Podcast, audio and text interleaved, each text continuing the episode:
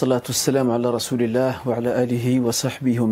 Mes chers frères et sœurs, salam alaikum wa rahmatullahi wa barakatuh. Je vous souhaite, ou plutôt je vous re-souhaite, une nouvelle fois la bienvenue dans le cadre de ce live.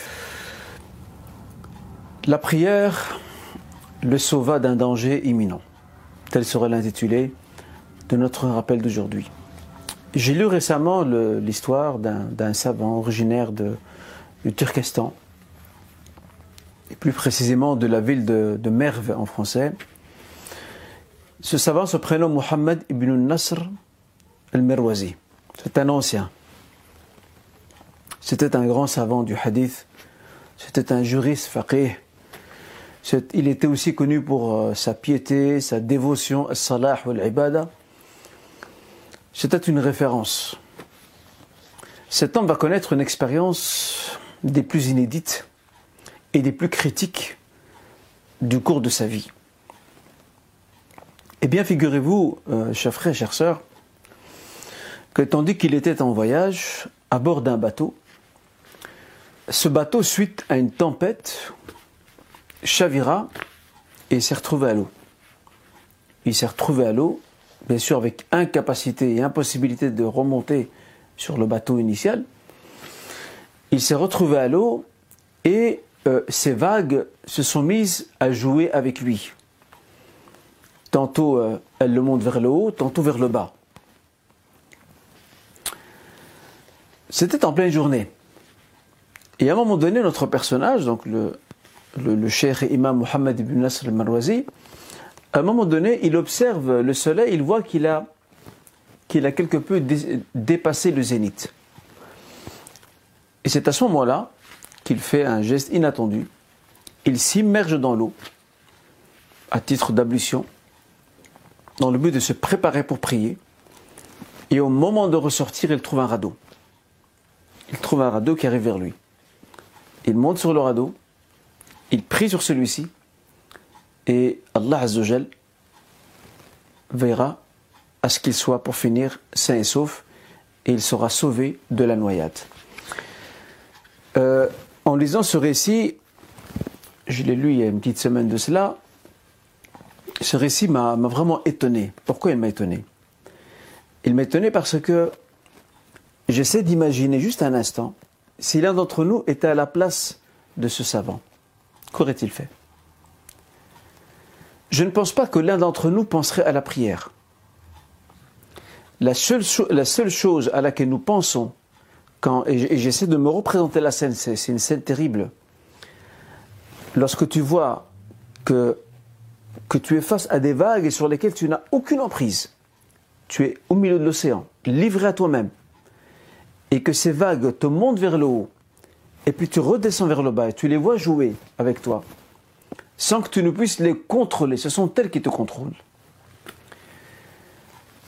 Toute personne parmi nous aura le même réflexe. La seule chose qui le préoccupera, en tout cas au début, c'est de sortir de cette situation sain sauf. Ce n'est que lorsque on sent qu'on perd complètement le contrôle qu'il y a des personnes qui, pour finir, euh, se livrent à leur, propre destin, à savoir celui de la mort, de la noyade. Mais regardez ici notre imam et notre savant, Mohamed bin Nasr al-Marwazi, quelle a été sa réaction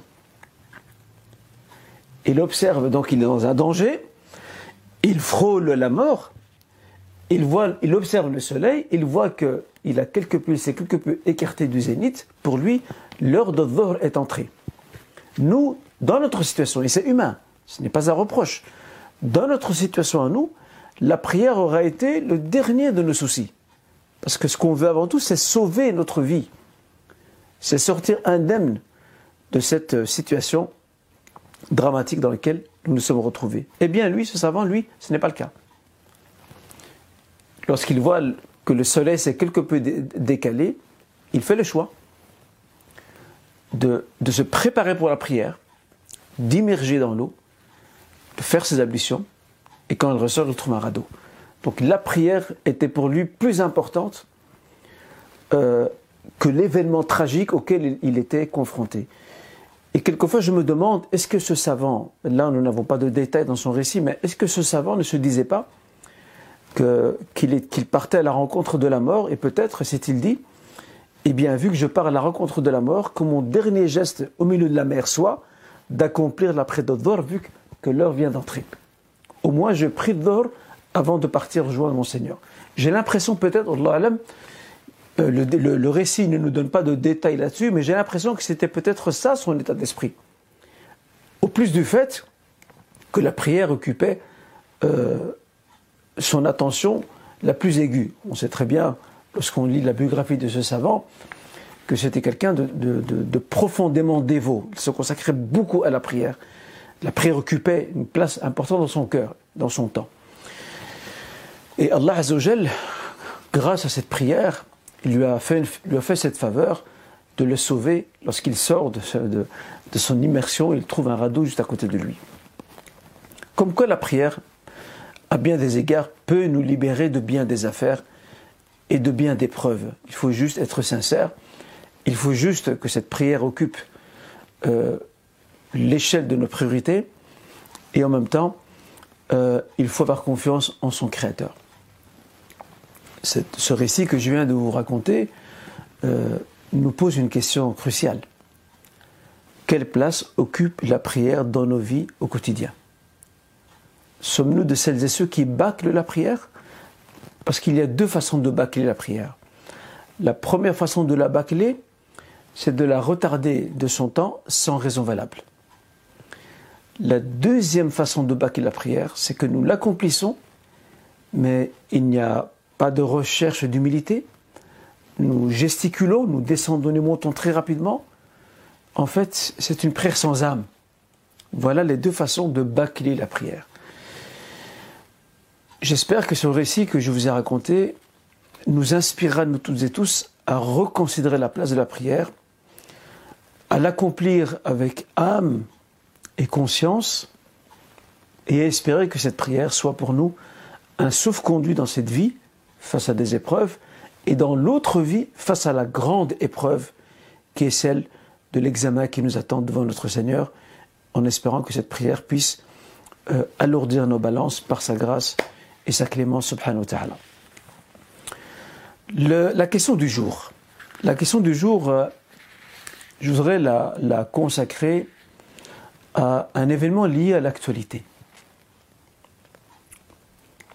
Ces dernières semaines, c'est pas ces derniers mois, euh, il y a eu deux grandes tensions entre deux pays voisins et frères que sont le Maroc et l'Algérie. Tensions politiques, diplomatiques, euh, il y a des contentions entre les deux pays. Puis vient ensuite euh, un match de football pour la Coupe des Arabes, l'Arabe, qui s'est déroulée au Qatar.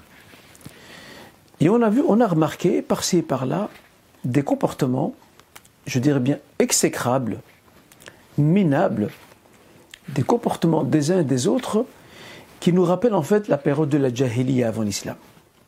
Les Arabes avant l'islam au-delà de très belles qualités qu'ils avaient, et au-delà de leur polythéisme, ils avaient aussi un grand défaut. Ils avaient un esprit tribal figé et très sectaire.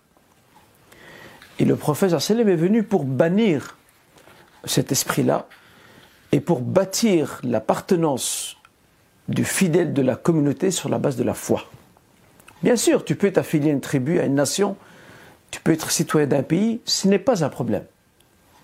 Mais à la seule condition que cette appartenance, cette affiliation euh, ne devienne pas cause de division, d'animosité et de tribalisme. Et c'est dommage de voir euh, ce qui se passe malheureusement sur certains réseaux sociaux, et même des fois autour de nous. Il y a certains frères qui me rapportent euh, des faits de certains qui, qui lâchent des phrases assassines contre les Algériens ou contre les Marocains.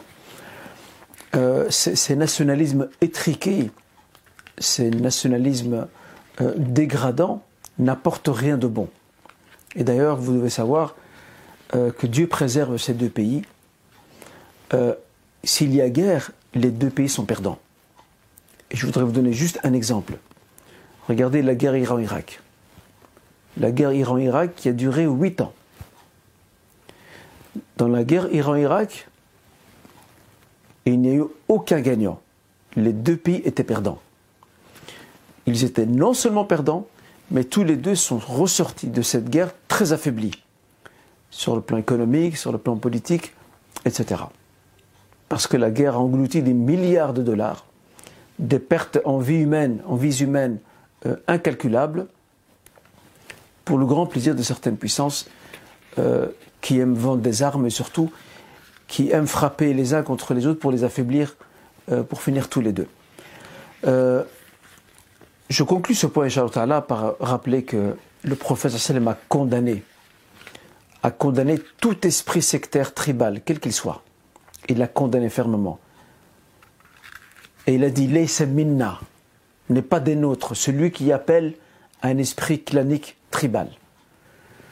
Euh, n'entrons pas dans ce jeu de conflits politiques et diplomatiques que nous devons invoquer pour ces deux pays et pour tous les pays euh, musulmans euh, et pour toutes les nations de la terre aussi. Souhaiter la paix, souhaiter la sécurité, parce que dans tout conflit, euh, même dans les guerres civiles, même dans les guerres civiles, il n'y a jamais de gagnant. Il n'y a que des perdants. Toutes les parties euh, ne retrouvent pas leur compte dans ces guerres-là, bien au contraire. Elles ressortent toutes les deux affaiblies. Euh, en guise de conclusion, je voudrais, Inch'Allah Ta'ala, appeler nos jeunes, nos frères et sœurs à, mettre de côté ces esprits dégradants et dégradés de, tribalisme. Et des fois même, ça, se passe au niveau d'un pays, entre ceux du nord, ceux du sud, ceux du centre, entre euh, ceux qui sont berbérophones, arabophones. Ça, c'est, quelque part, c'est jouer le jeu de ceux qui veulent diviser un pays et nos pays d'origine de manière générale. Et ça vaut aussi pour d'autres pays comme euh, la Belgique ou un autre pays. On ne peut pas se prêter à ce jeu euh, clanique de, division, d'affrontement entre, euh, en tout cas pour ce qui est de la Belgique, de communautés linguistiques. Euh, personne n'y gagne là-dedans. Il faut souhaiter la concorde, il faut souhaiter la paix, il faut souhaiter la sécurité. Euh, je prends encore l'exemple de, la guerre, de la guerre des Balkans, que ce soit au Kosovo ou que ce soit en Bosnie. les pertes humaines étaient, étaient immenses des deux côtés, les dégâts matériels aussi, financiers. Et pour finir, il n'y a pas vraiment de gagnants. Ce sont des peuples qui sortent tous affaiblis, euh, qui ont tous, tous ces peuples doivent enterrer leurs morts et faire leur deuil. Voilà ce que j'ai envie de dire euh, euh, à mes frères et sœurs. Et permettez-moi encore peut-être une dernière phrase, et c'est là-dessus que je conclue, Inch'Allah, la question du jour. Un jour, deux compagnons se sont pris la tête je rappelle les compagnons, combien même ils sont bien meilleurs que nous, euh, les compagnons restent des êtres humains, avant tout. Euh, l'un appartenait aux émigrants mécois, l'autre médinois, aux Ansar. Ils sont pris la tête et chacun a commencé à appeler son clan, ou son groupe plutôt. Ya les muhajirin, ya les ansar. Oh les muhajirin venez m'aider, oh les ansar venez me secourir. Le prophète a vu ça, il n'a pas apprécié. Sachant que le titre de filiation euh, de Muhajirin Ansar, sont deux, ce sont deux titres qui ont été grandement valorisés dans le Saint-Coran et aussi par le prophète sallam. Et pourtant, le prophète sallam n'a pas autorisé à ce que ces titres d'appartenance honorifique servent des dessins claniques, des dessins clivants qui divisent et qui minent euh, la communauté et la société. Qu'a dit le prophète sallam? Il a dit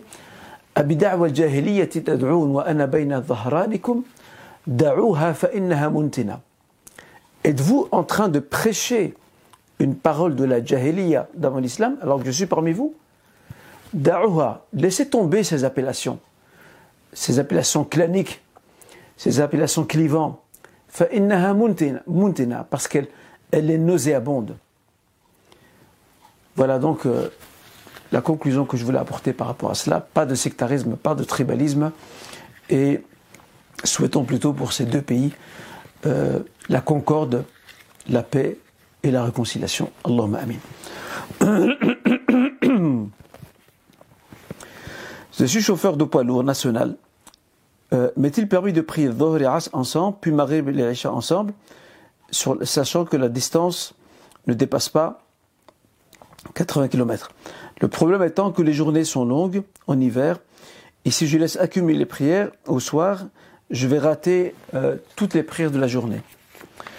Car souvent le problème est celui des ablutions et de trouver un endroit adéquat.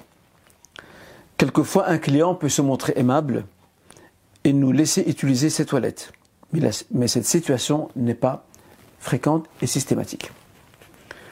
Euh, j'avais juste une remarque à faire, Inch'Allah, vous l'aurez remarqué. Euh, ces derniers lives sont quelque peu courts.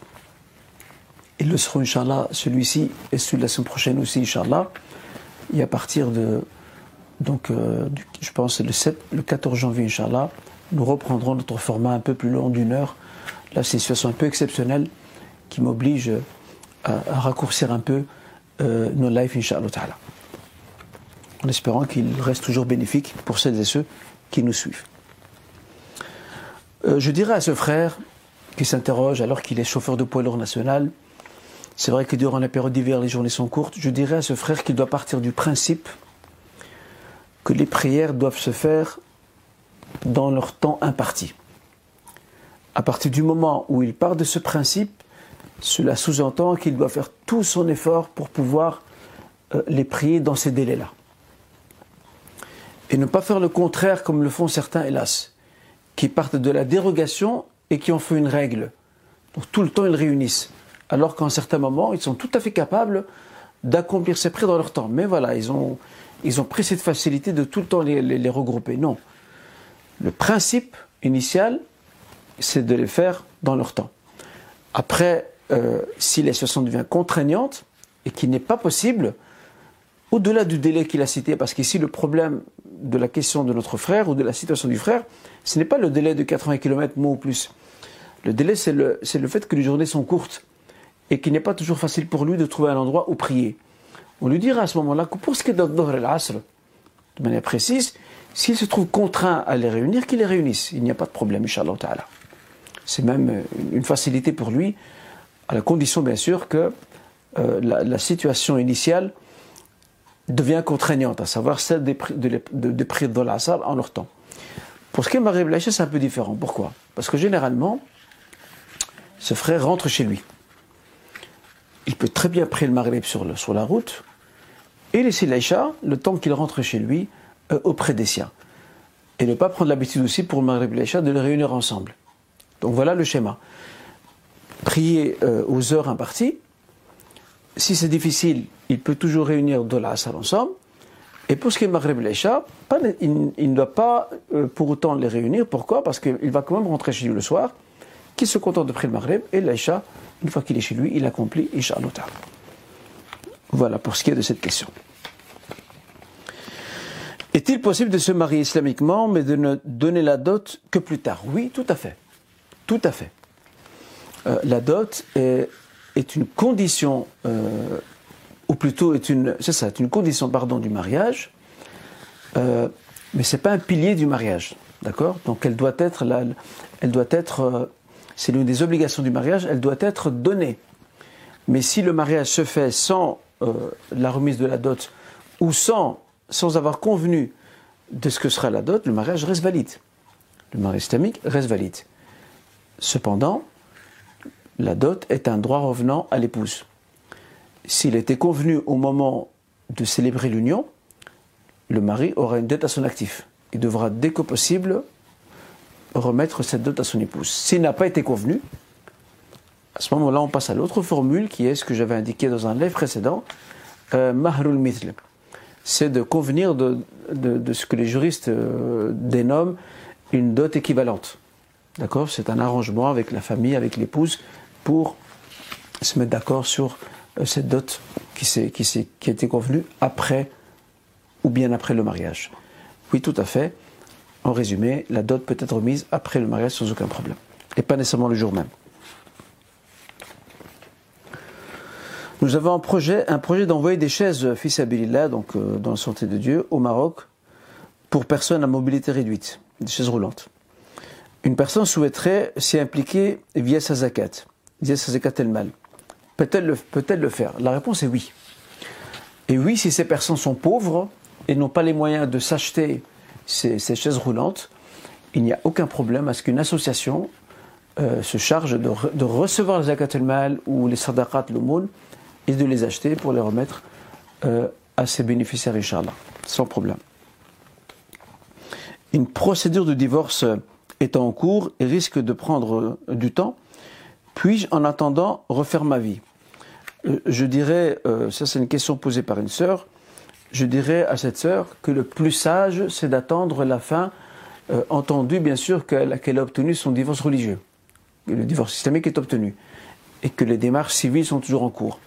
L'idée, c'est d'attendre que le divorce civil soit terminé, afin qu'elle puisse redémarrer un nouveau projet de mariage éventuellement, avec toutes les conditions requises, un mariage religieux, et avant ça, un mariage civil qui euh, demeure une, protection, une garantie, et avant tout un devoir civique que se doit euh, d'assumer euh, toute personne citoyenne ou résidente sur le sol du pays dans lequel il se trouve. Donc l'idée c'est d'attendre et de ne pas s'aventurer avec des fatahs comme le font certaines sœurs qui après cherchent un imam pour leur trouver une solution. Très souvent on, voit ce problème-là. Donc la sœur n'en fait qu'à sa tête. Qu'est-ce qu'elle fait? Elle, se lance à l'aventure elle accepte une, une fatha à gauche à droite. Et puis après ça, ça ne va pas, puis il y a des conflits, puis euh, quelquefois il, la laisse tomber enceinte, il disparaît, et lui il a, il a, il a, il a les mains libres. Parce qu'il n'y a pas de document civil, il n'y a rien. Euh, il disparaît, donne plus signe de vie. Mais c'est elle qui est dans les problèmes. Et ça, quelquefois, il y a certains frères, certaines sœurs qui, on n'arrive pas à leur faire entrer ça dans leur tête. Et j'ai envie de dire à ces frères qui, euh, qui, euh, qui, qui légitiment ce genre de choses, à savoir ces fathas sans, sans document officiel, quelle sera ta réaction si, ça devait toucher ta fille? Si c'est ta fille qui était victime d'un abus, de quelqu'un de mal intentionné, je ne pense pas que tu réagirais, de cette manière-là. En résumé, la sœur se doit d'attendre que toutes les démarches soient terminées et après ça seulement, Inch'Allah, elle peut démarrer un nouveau projet de mariage si c'est le cas. Euh, alors, ça c'est une question, euh, apparemment c'est, ça a l'air d'être une sœur qui veut, euh, comment, comment dirais-je, pour rester correct, c'est une sœur qui va soulever une question, j'espère qu'elle ne tournera pas la polémique avec son mari. Euh, auquel cas elle est mariée, est-il vrai que la femme n'a pas d'obligation à cuisiner pour son mari? Question que même dans certains cours qui revient très souvent. Alors, on va partir du principe général. Euh, là-dessus, les, juristes musulmans euh, sont, en désaccord. La majorité des juristes musulmans disent qu'il n'y a effectivement pas d'obligation à ce que l'épouse cuisine pour son mari. Cependant, la plupart s'accordent sur une chose. Ils disent qu'il faut se référer à l'usage en vigueur. L'usage en vigueur. Oui, il y a des fois des familles riches, des familles aisées, où l'épouse ne cuisine jamais. Elle a des bonnes euh, qui font tout pour elle. Mais dans, des, foyers, on va dire, ordinaires, euh, c'est selon l'usage. Donc si l'usage fait et veut que, quand bien même il n'y a pas de prescription claire là-dessus, euh, si l'usage veut quand je dis prescription claire, c'est plutôt explicite. Je vais revenir sur ce point-là. Quand l'usage conçoit et prévoit qu'effectivement que l'épouse est en charge son foyer, qu'elle cuisine, etc., ben, il faut rester sur cet usage-là. Rien n'empêche le mari de l'aider. S'il est capable de cuisiner, il peut toujours l'aider, lui prêter main forte, lui faire plaisir. c'est toujours, je pense, pour une épouse, c'est toujours une chose qui est la bienvenue. Maintenant, il y a quand même un, élément qui nous indique que c'était un usage déjà à l'époque du prophète sallam qui était dans, dans les mœurs et dans les pratiques sociales. Fatima sa fille, euh, était venue voir le prophète sallam elle ne l'a pas trouvé. Elle a trouvé Aïcha. Elle a laissé un message à Aïcha en lui disant quand le prophète sallam vient nous voir, euh, revient, eh ben, dis-lui que je suis passé le voir. De retour, le messager a été informé il prit directement le chemin pour se diriger vers la demeure de Fatima, de, sa fille. Lorsqu'il entra euh, auprès d'elle, il a trouvé qu'elle s'était déjà mise au lit, ainsi que son mari, pour dormir. C'était le soir. Et c'est là qu'elle a fait part de, donc, de sa requête. Elle dit voilà, je me sens quelque peu usée par, euh, par le travail ménager, vous voyez, le travail domestique ménager, donc ça inclut aussi la cuisine, si vous voulez. euh, puis-je avoir, puis-je adopter euh, une servante et bonne chez moi?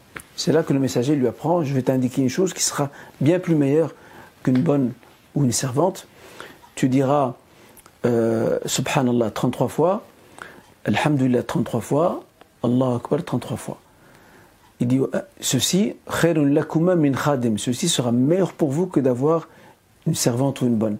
Certains savants ont expliqué ce hadith en disant que, que ces formulations de dhikr renforcent la, capacité d'une personne, renforcent, euh, nourrissent son énergie pour pouvoir faire face euh, aux difficultés du quotidien et aux tracasseries du quotidien.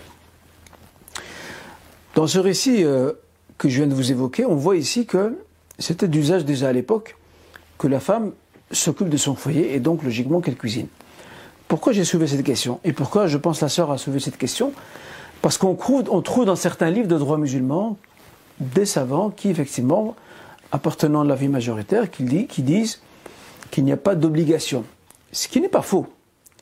Mais une fois de plus, permettez-moi d'enfoncer et de marteler ce clou, ceci renvoie toujours à l'usage. Et l'usage, l'usage fait office de prescription religieuse en l'absence de celle-ci lorsque l'usage est présent et que c'est un usage qui est communément admis et qui ne contredit pas les fondamentaux de, droit musulman, il, fait source de loi. L'usage étant une source auxiliaire du loi. D'accord? Et pas une source essentielle. Voilà ce qu'on peut dire à ce niveau-là, Inch'Allah. J'espère que la réponse a été quelque peu claire pour notre sœur. Euh, pardon. Une femme veuve perçoit, euh, des années après le décès de son mari, une somme versée par un organisme auquel euh, il était affilié, à titre de retraite anticipée. Y a-t-elle droit? Donc ça, c'est une sœur qui a perdu son mari il y a quelques années. Et puis après, au bout de quelques années, elle reçoit donc une somme qui est due à son mari. Soyons bien clairs là-dessus, qui est due à son mari à titre de, de retraite anticipée. Là-dessus, il faut faire très attention. Et c'est bien que la sœur pose la question. Tous les biens du mari, d'accord, euh, font partie de l'héritage. Donc ça signifie que si maintenant les biens du mari ont été partagés euh, en, guise d'héritage, ils ont été partagés entre les héritiers, et puis soudain, il y a un nouveau montant qui arrive, ce montant-là, normalement, doit être aussi partagé entre les héritiers. Parce que c'est comme, c'est à l'image euh, d'un défunt à qui on devait de l'argent, mais que la personne euh, qui, devait de l'argent au défunt ne s'est pas manifestée au moment du décès, et, après le décès, la famille, du moins les héritiers, euh, se sont partagés l'héritage comme il se doit, et que ce n'est que plus tard que cet individu se manifeste en disant écoutez, votre défunt, il m'avait prêté de l'argent et voilà, je vous ramène cet argent. Là, euh, cet argent doit directement être partagé entre les héritiers. Idem ici pour le cas de cette, ça le même statut, de cette retraite anticipée, cette somme qui a été versée, euh, qui est due au mari, en tout cas de ce que j'ai pu comprendre la question, qui est due au mari, normalement, théoriquement, elle doit être partagée entre les héritiers, sauf si tous les héritiers concèdent son montant en disant à l'épouse de ce défunt, euh, ce n'est pas grave, tu peux garder son montant, ça te, permettra de, l'utiliser à ta guise pour, tes besoins propres et ceux de tes enfants, s'il a euh, une petite famille. Voilà ce que l'on peut dire, Inch'Allah, au niveau de cette question. Donc faire très attention à ce point-là.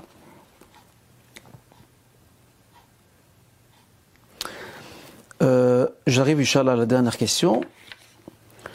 Peu de temps avant son décès, une maman souhaite ou plutôt a souhaité léguer tous ses bijoux à ses filles, sachant qu'elle a aussi des garçons. Peut-elle le faire? La réponse est non.